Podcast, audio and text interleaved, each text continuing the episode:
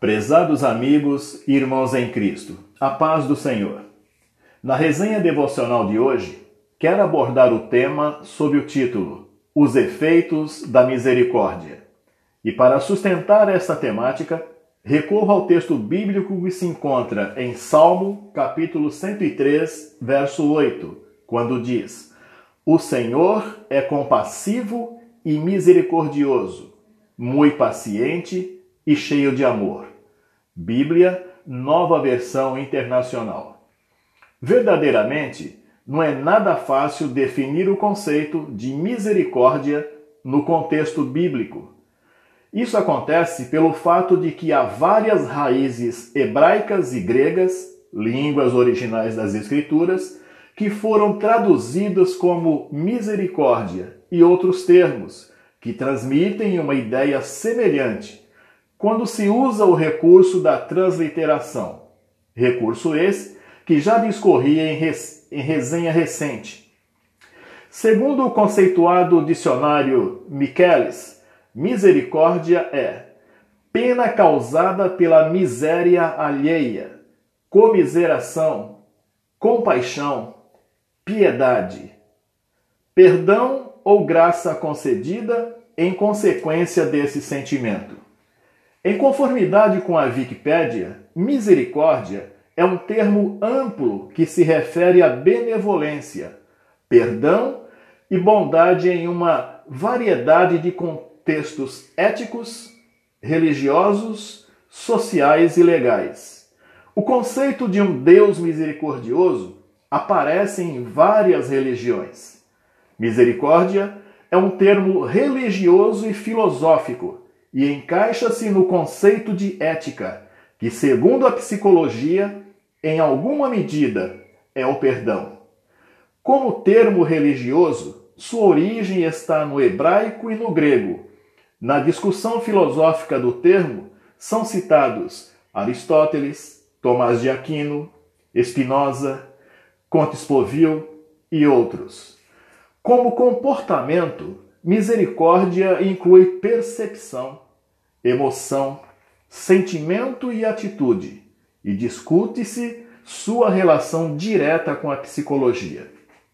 Por último, quero me ater particularmente à visão bíblica, que representa verdadeiramente, tanto em conceito como em profundidade, os efeitos da misericórdia, que é a razão principal desta resenha.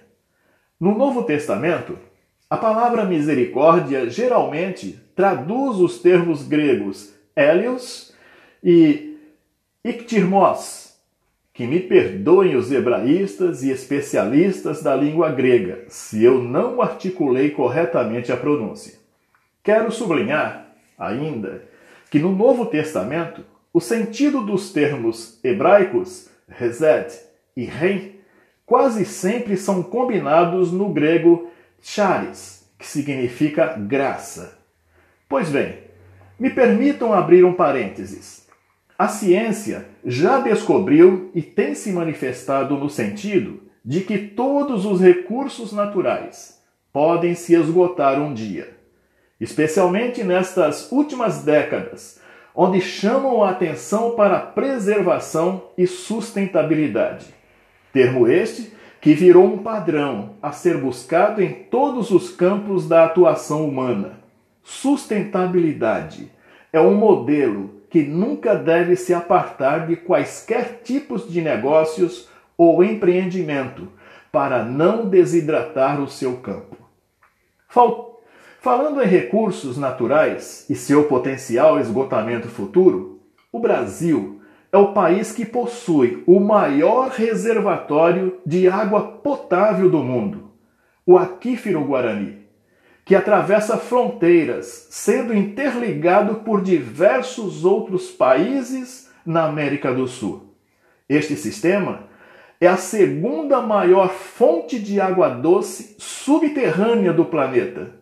E apesar de seu gigantismo, ainda assim é esgotável é passível de extinção.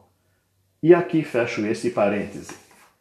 Todavia, as misericórdias do Senhor nunca se esgotarão. As misericórdias do Senhor jamais acabarão, ou sequer diminuirão. As misericórdias do Senhor, além de serem ilimitadas, não têm prazo de validade. Não têm restrições para sua aplicação, enquanto durar a vida terrena. No Salmo 103, versos 17 e 18, é dito que a misericórdia do Senhor é de eternidade a eternidade sobre aqueles que o temem, e a sua justiça sobre os filhos dos homens, sobre aqueles que guardam o seu conceito, e sobre os que se lembram dos seus mandamentos para os cumprirem. No Salmo 25, versos 6 e 7, Davi disse: Lembra-te, Senhor, das tuas misericórdias e das tuas benignidades, porque são desde a eternidade.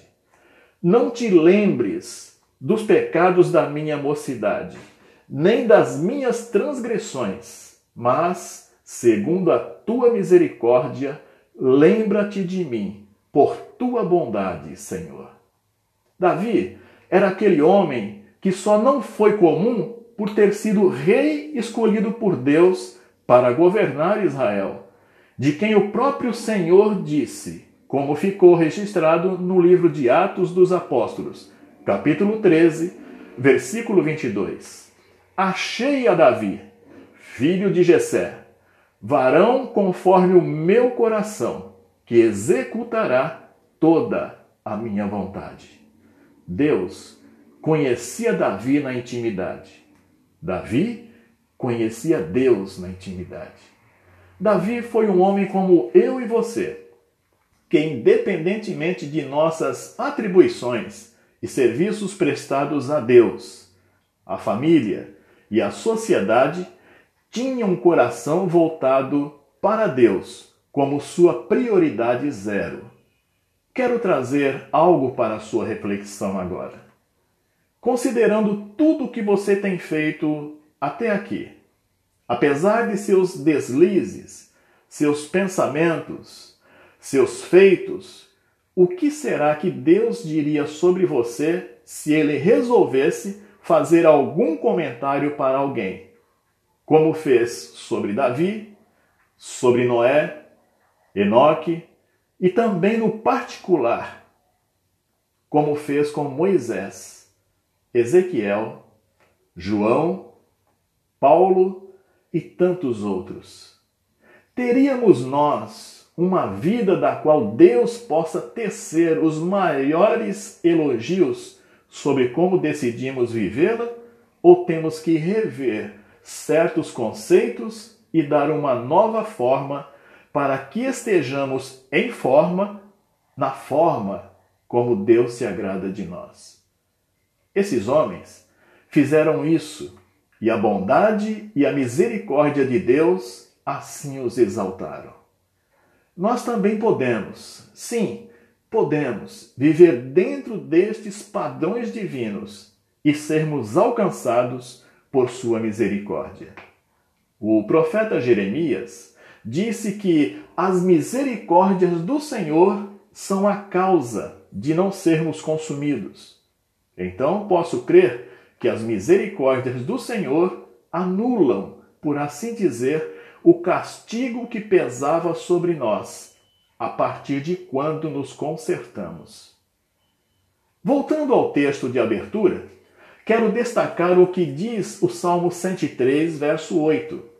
O Senhor é compassivo e misericordioso, muito paciente e cheio de amor. O plano amoroso de Deus para a humanidade passa pelo amor e compaixão que Deus demonstra em relação ao pecador, revelado por sua infinita misericórdia com todos nós, ao enviar seu Filho amado para morrer por todos nós em sacrifício vivo, como explicita o Evangelho de João no seu capítulo 3, versículo 16. Porque Deus amou o mundo de tal maneira que deu seu Filho unigênito para que todo aquele que nele crê não pereça, mas tenha a vida eterna. Nesse texto sagrado, nós temos todo o resumo da misericórdia de Deus, neste plano de salvação da humanidade. Aqui temos o maior amor do mundo, o inexplicável amor de Deus pelo homem. Jesus te ama. Deus te abençoe e tenha misericórdia de ti. Aqui é o pastor Gilvan Paz, desejando um dia abençoado para você, de forma extensiva, família. Desejando, compartilhe esta mensagem com um amigo ou até mesmo um grupo do qual participe. Também clique no quadrinho Seguir para que você receba novas mensagens quando de sua publicação. Até a próxima resenha devocional, se Deus assim nos permitir.